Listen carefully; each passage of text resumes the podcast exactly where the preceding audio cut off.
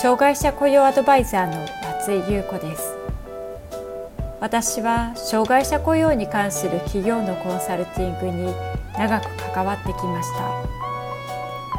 ポッドキャスト障害者雇用アドバイザー松井優子の障害者雇用相談室では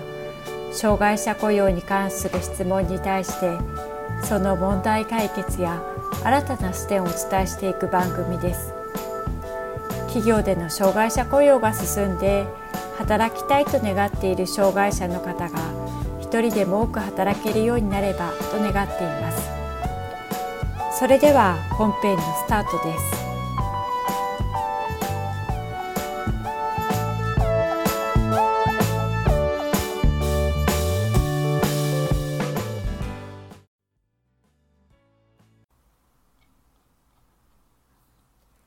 障害者雇用アドバイザーの松井優子です。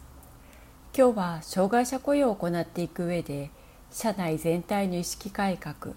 職場環境の整備はどうしたらよいかという質問に答えていきたいと思います。障害者雇用は障害者雇用を担当する部署や障害者が配置されている部門だけの問題ではなく会社としての意思決定を行って会社全体が取り組むことと周知した上で社員一人一人がその必要性を理解した上で行うことが大切です。なぜ会社の意思決定をした上で社員も理解する必要があるのでしょうか。もしかしたら今はたまたまある部署だけで雇用しているかもしれませんが障害者雇用の法定障害者雇用率は今後も上がっていく見込みが十分ありますし障害者採用の状況も年々厳しくなっています。そのため今は障害者雇用率を達成していたとしてもいずれ障害者雇用をもっと進めていかなくてはならない時が来ると思いますし今障害者が配置されている部署だけでなく他の部署でも障害者雇用に取り組む必要が出てくることも大いにあり得ることです。そのため社内で障害者雇用を行うことについては社員の理解が必要だという認識を社員一人一人が持つことが大切です。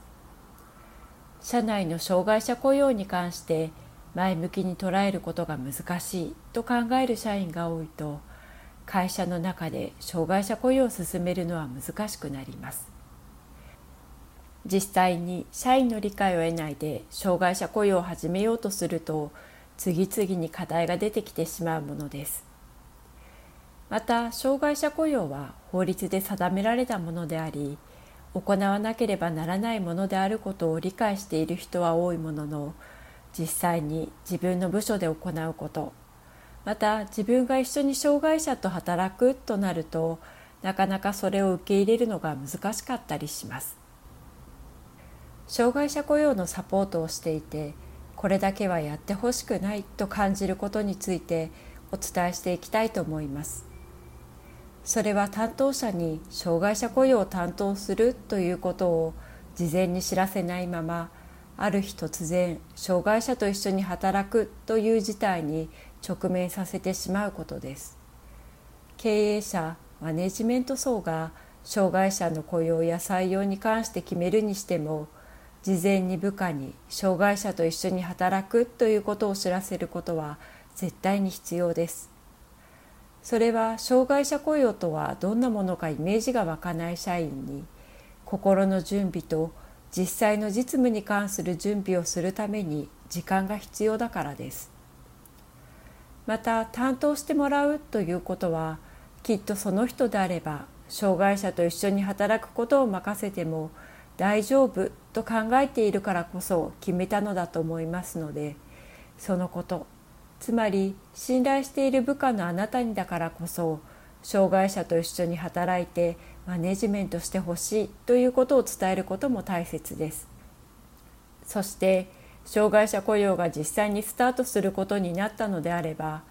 困った時にはどこに相談するのかなどの社内でのフォロー体制も事前に決めておきましょう。同じ仕事をしていて大変さは同じであったとしても誰かが自分に関心を持ってくれたり相談できるような状況を作っておけば担当者が孤立することはありません。しかし担当者に任せっきりにしてしまう組織は少なくありません。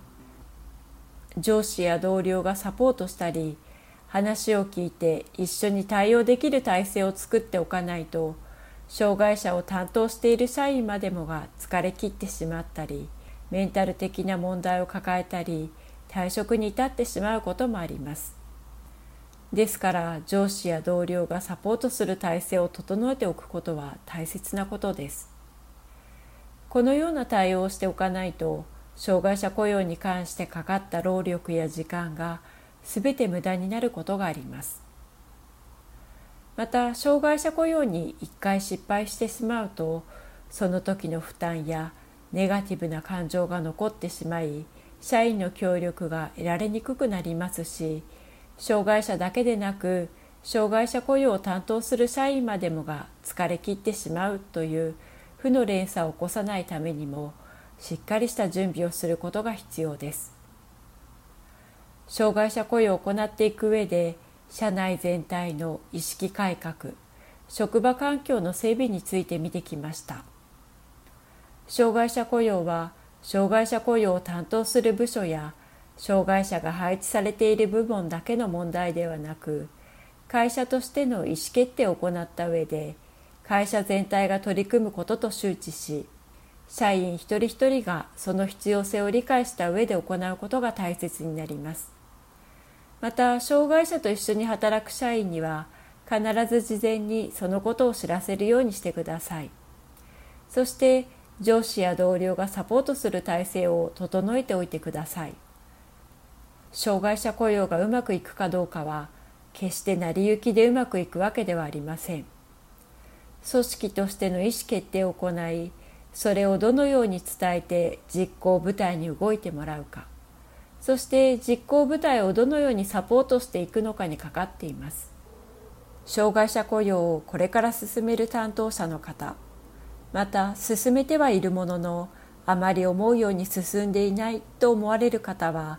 ぜひこの点を考えていただきたいと思います。本日の障害者雇用相談室以上になります。聞いてくださってありがとうございました。障害者雇用相談室ではあなたの会社の障害者雇用に関する相談を受け付けています。こんなことが聞きたいというテーマや内容がありましたら障害者雇用 .com のホームページにあるアドレスへお寄せください。お待ちしております。